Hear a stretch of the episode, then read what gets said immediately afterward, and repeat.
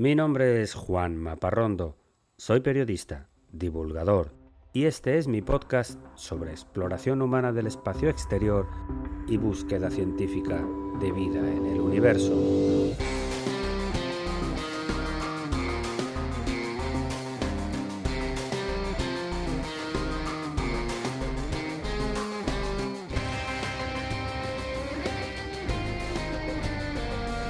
Bienvenidos a El sueño de Laika.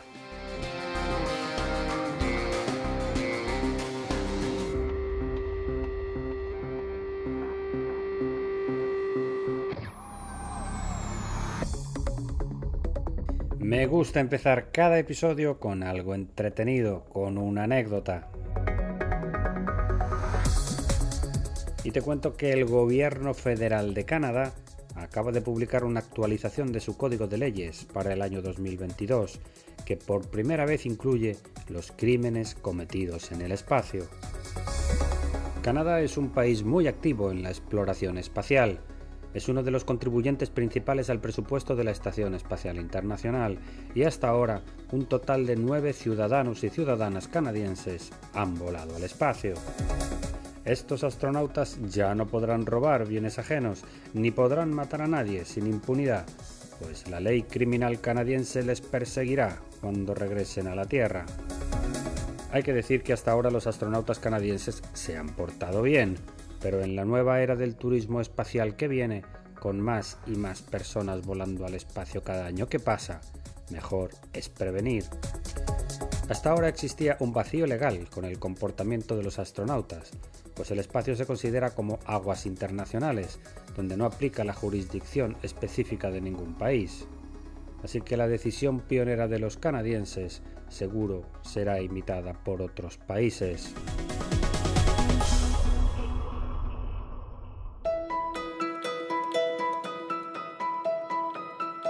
Tiempo ahora para hablar de cultura espacial. Una piedra caída del espacio forma parte de una de las tradiciones religiosas del Islam, una de las creencias principales del mundo.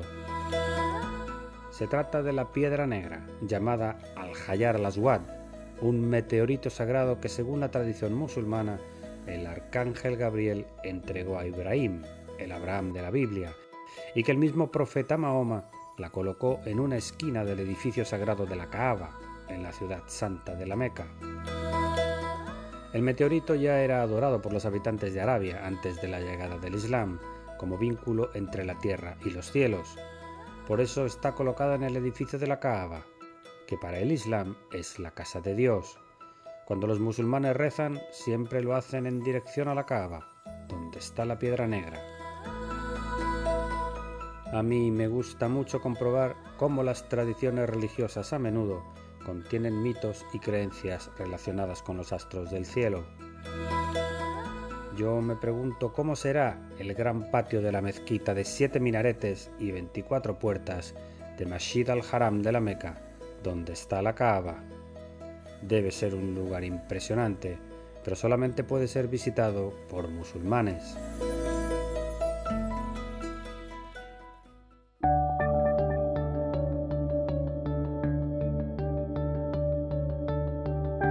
Y entramos ahora en la sección principal del episodio de hoy, que está dedicado a las misiones de la Agencia Espacial Europea para cartografiar la Vía Láctea.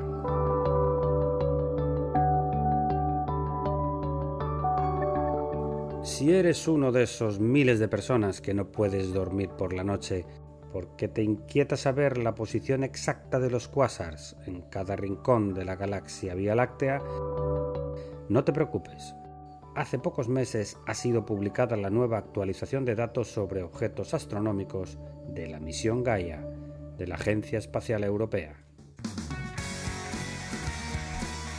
Bromas aparte, la misión Gaia es uno de los proyectos de exploración fundamentales de la astronomía moderna un pequeño y humilde satélite que trabaja en solitario flotando en el espacio en un punto al otro lado de la Luna y desde allí, sin que nadie le moleste, lleva ya ocho años cartografiando, haciendo un mapa detallado de todo el firmamento que se puede observar. Porque es interesante saber las estrellas que existen a nuestro alrededor, pero es mucho más seductor conocer también su luminosidad, la masa que poseen, la temperatura de su superficie, su edad y sobre todo, sobre todo, la distancia a la que se encuentra cada estrella de nosotros. La sonda Gaia lleva un juego combinado de instrumentos de astrometría que permiten conocer con una precisión extrema la distancia de cada estrella y con los datos que recoge se está creando poco a poco un mapa estelar de la Vía Láctea, un mapa estelar de nuestra galaxia en tres dimensiones. Te cuento que los instrumentos principales de Gaia son tres. Lleva a bordo un fotómetro que mide la luminosidad de los objetos estelares, también un espectrómetro que determina la velocidad de los objetos celestiales y finalmente un instrumento de astrometría que determina la posición de cada estrella. Estas tres herramientas combinadas se alimentan de un juego de dos espejos que se va alineando para barrer el firmamento en franjas de observación, una detrás de otra, sin parar. Todos estos aparatos están colocados sobre una estructura especial fabricada en carburo de silicio o moisanita, un material compuesto que es casi tan duro como el diamante y que tiene la propiedad de que no se comprime ni se expande con los cambios de temperatura. Muy apropiado cuando quieres hacer mediciones de extrema sensibilidad.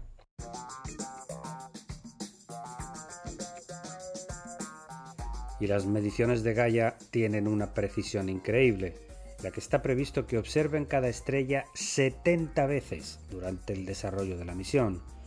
Y la buena noticia es que esta misión tenía pensado durar 5 años, pero ya van 8, y aún le queda combustible para seguir operando al menos hasta el 2024. Como te decía al principio, la misión de Gaia va publicando informes con los datos recogidos cada cierto tiempo, el informe 1 se publicó en septiembre del 2016, el informe 2 en abril del 2018 y el informe 3 ha acumulado ya tal cantidad de datos que ha tenido que ser publicado por partes, que van apareciendo desde el 2019 hasta este 2022. La información de Gaia se ha convertido en una herramienta esencial para todo tipo de astrónomos, como cuenta el director general de la misión Gaia, el astrofísico Fred Hansen.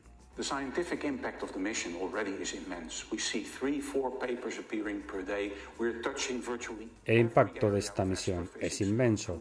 Vemos cómo se publican tres o cuatro artículos científicos por día.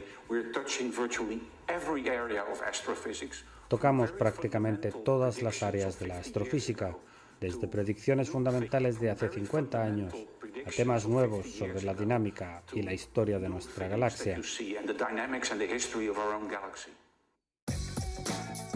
La inmensa cantidad de información de Gaia está disponible para todo el mundo, de forma gratuita, con los datos publicados en estos primeros años, introducidos en un programa informático de simulación, ya se han podido comprobar en la Vía Láctea dos historias fascinantes del pasado.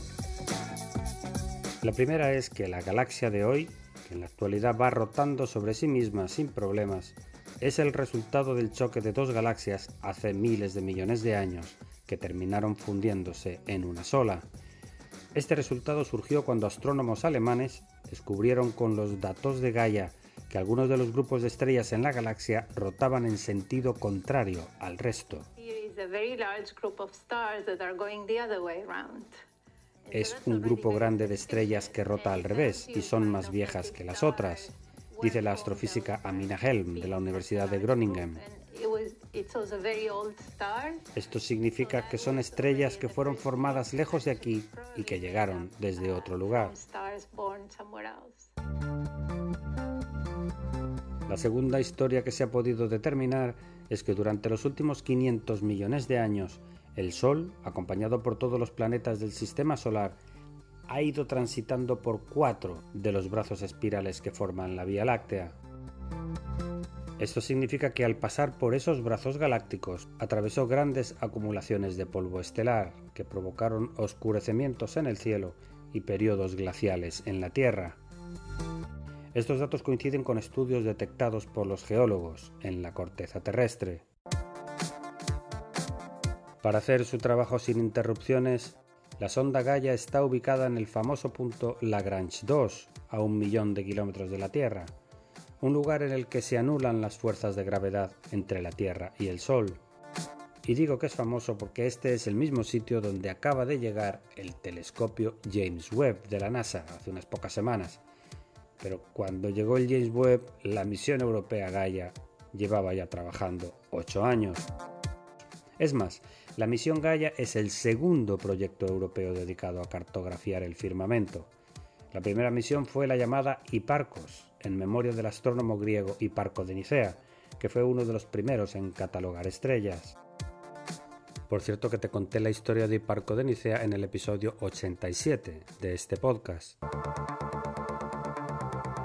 Pues la misión Hiparcos funcionó desde 1989 hasta 1993 y generó en aquel momento el esfuerzo de computación más grande de la astronomía, cuando aún no existía Internet. El satélite científico Hiparcos fue colocado en órbita geoestacionaria a 500 kilómetros de altura y cartografió 100.000 estrellas con gran precisión. Todo un logro, pero que dejó a los astrónomos con ganas de más. Por eso se creó la sucesora de Hiparcos, Gaia, que ya ha logrado cartografiar hasta marzo del 2022 un total de 1.811 millones de objetos astronómicos y sigue trabajando.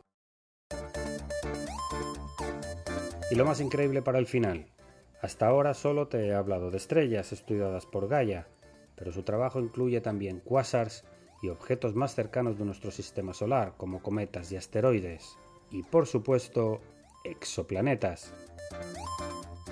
Los instrumentos de Gaia son tan precisos que se puede utilizar con ellos el método de la astrometría para localizar planetas.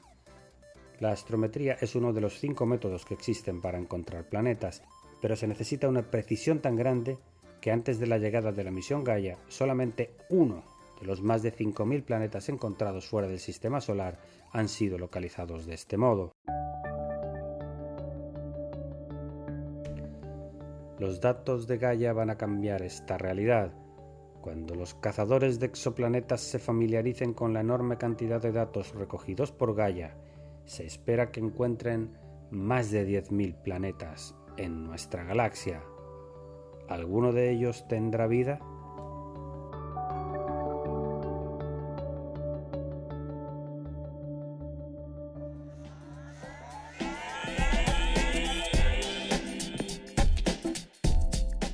Y no quiero cerrar este episodio sin lanzarte el desafío de la semana. Te invito a que participes en un reto de la NASA. Se trata del concurso Buscando Ideas para simular misiones a Marte. La NASA quiere construir un universo virtual de Marte. Y han llamado a concurso a diseñadores de realidad virtual, si te gusta ese mundo de la realidad virtual, la realidad aumentada y otras tecnologías inmersivas, busca el Mars XR Challenge en la página web de la NASA.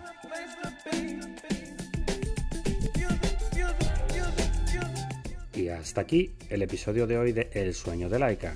Espero que te haya gustado. Escríbeme a laika.podcast.gmail.com y sígueme en mi cuenta de Instagram laika.podcast.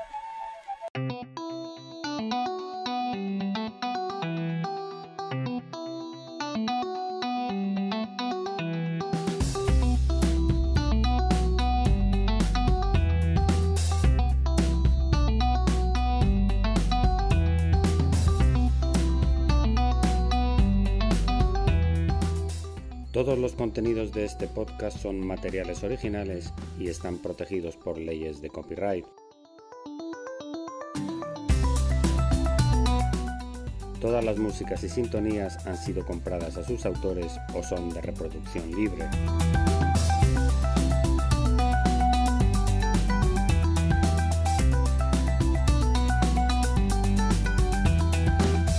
Tranquility Base here. The Eagle has landed.